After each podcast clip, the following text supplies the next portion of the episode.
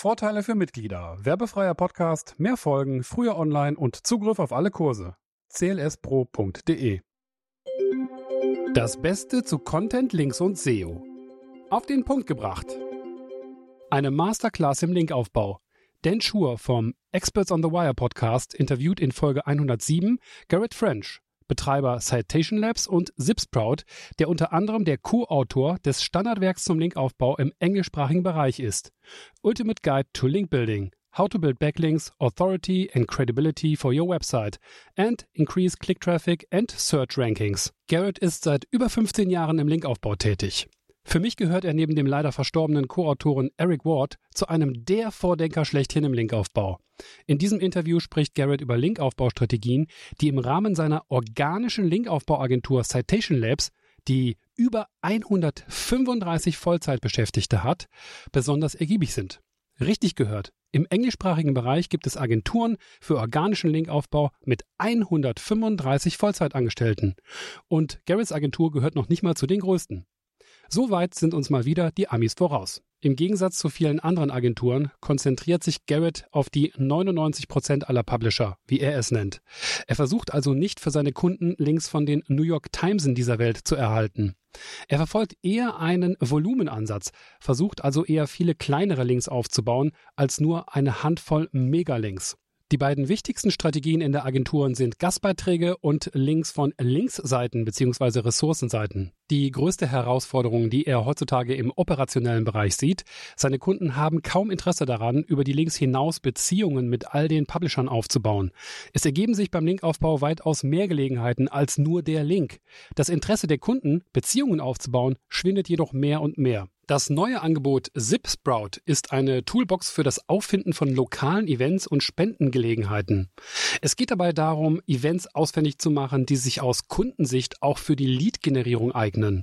Garrett redet zum Beispiel von Immobilienmaklern, Handwerkern, Rechtsanwälten und so weiter. Auf lokaler Ebene gäbe es durchaus die Möglichkeit, Links aufzubauen, die das Ranking der eigenen Website verbessern können.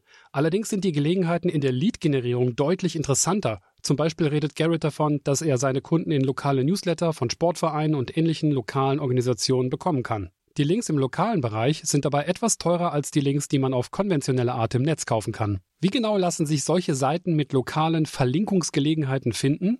Zum Beispiel mit Suchanfragen wie Sponsorship Levels oder Sponsor werden oder vielen Dank an unsere Sponsoren. Kombiniert mit einer Ortsangabe, Postleitzahl oder einem Eventnamen oder Typ und schon findet sich eine thematisch passende Seite. Dieser Podcast wird zum Teil durch den Linkaufbau Online-Kurs ermöglicht. Du möchtest die genaue Vorgehensweise der effektivsten Linkaufbaustrategien lernen? Dann schau vorbei auf linkaufbau-onlinekurs.de. Jetzt bin ich selbst natürlich ein bisschen neugierig geworden und wollte mal folgende Suchanfrage ausprobieren. Dank an unsere Sponsoren Koffer. Koffer entsprechend, um für eine Reisewebsite oder einen Hersteller von Koffern entsprechende Linkgelegenheiten zu finden. Unter den ersten Ergebnissen bin ich dann auch fündig geworden. Die Fußballdamen FC Steller aus Bevergern. Das liegt etwas nördlich von Emstetten, dem Sitz von Blue Fusion, der Agentur von Markus Hövener. Hey Markus, die solltest du auch mal sponsern, oder? Auf der Seite sind zum Beispiel Links zu folgenden Unternehmen zu finden. BWH Spezialkoffer GmbH, BNP Brinkmann GmbH und Co. Hagelschadenzentrum Deutschland GmbH, die VR Bank Kreis Steinfurt EG und das Autohaus Helmig und Hallmeier. An dieser Technik ist also tatsächlich was dran. Garrett sucht so zum Beispiel 20 mögliche Lokalevents raus und arbeitet diese dann je nach Kundenspezifikation ab. Die Hauptarbeit bestehe darin, all die Eventveranstalter abzutelefonieren, um mit ihnen eine Platzierung und weitere Details abzusprechen. Auf der Kundenwebsite sollte dann idealerweise eine lokal passende Seite angelegt werden. Links auf Startseiten werden in diesem Segment bevorzugt.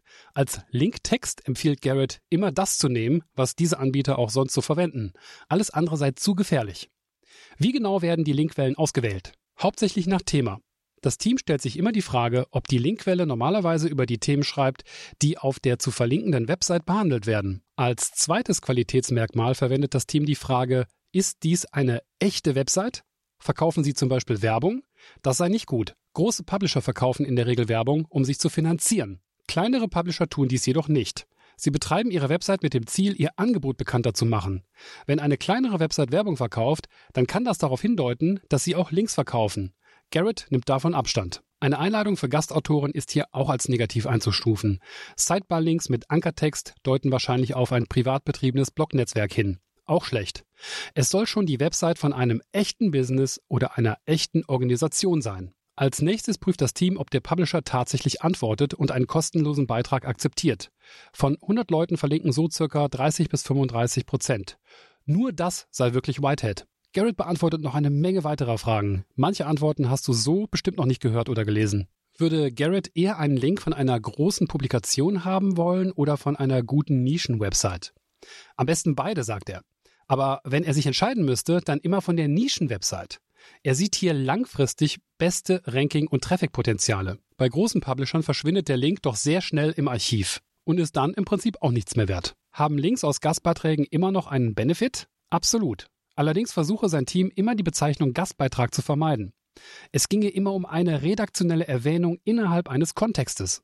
Google lebe schließlich von diesen, das mache sie als Suchmaschine erst wertvoll. Der Link muss immer redaktionell verteidigbar sein, egal ob er auf eine Ressourcenseite oder eine Salespage gehe. Die größte Herausforderung bei dieser Form des Linkaufbaus sei immer die Rechtfertigung der Textstelle und des Links. Das ist für das Team immer mit dem höchsten Denkaufwand verbunden.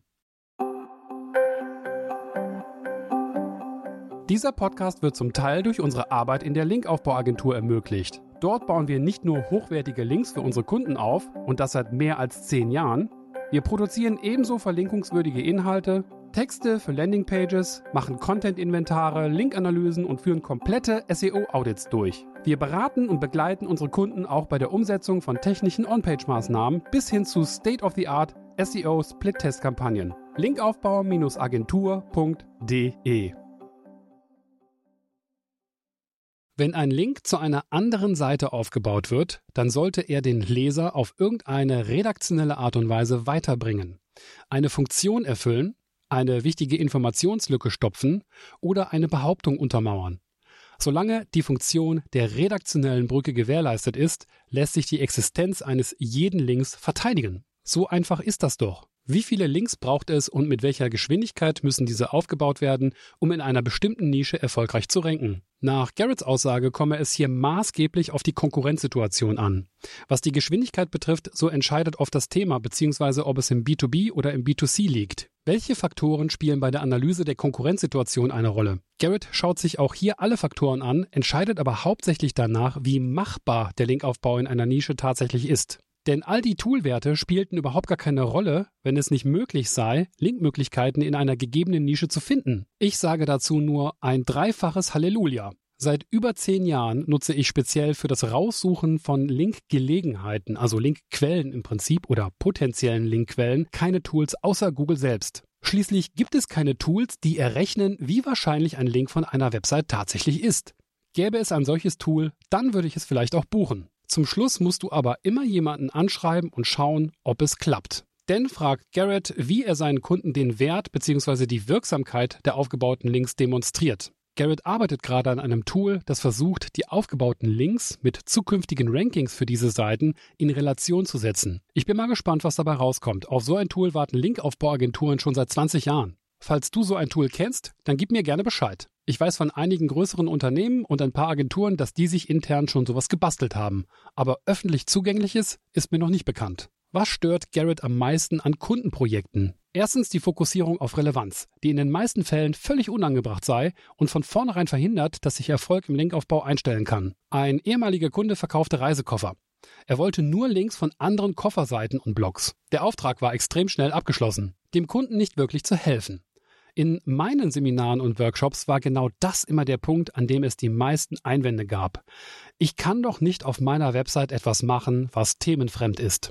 Meine Meinung dazu, welche Themen ein Unternehmen auf der eigenen Website behandelt, liegt ja immer noch im Ermessen des Unternehmens. Google schreibt einem hier gar nichts vor. Ganz im Gegenteil, es gibt so viele Aussagen von Google aus den letzten 15 Jahren, die darauf hindeuten, dass Unternehmen durchaus auch mal was Themenfremdes machen können auf der eigenen Website. Es ist ganz einfach. Wer sich hier nichts traut, profitiert auch nicht von den Gelegenheiten und muss über kurz oder lang dabei zusehen, wie der Konkurrent einen überholt. Zweitens stört ihn die Fokussierung auf Domain Authority.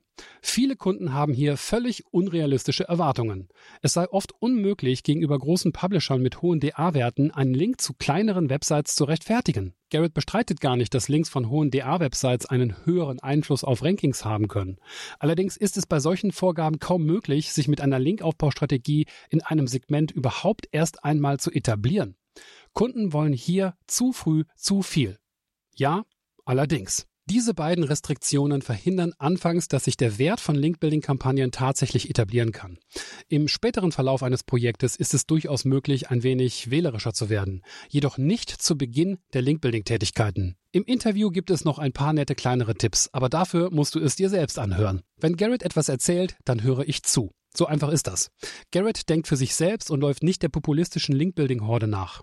Nein, wir müssen nicht immer alle versuchen, von spiegel.de, stern.de und vergleichbaren Publishern Links zu bekommen. Das sind Trophäenlinks. Schön, wenn es funktioniert, aber auch in den meisten Fällen komplett unrealistisch. Meiner Meinung nach trauen sich die meisten Kunden einfach nicht, etwas zu veröffentlichen, was einen echten Impact hätte oder wahrlich berichtenswert wäre. Deswegen finde ich eine Konzentration auf die Basics so wertvoll. Ich hoffe, du konntest hier auch so viel mitnehmen wie ich. Mir hat dieses Interview eine Menge Spaß bereitet. Viel Erfolg!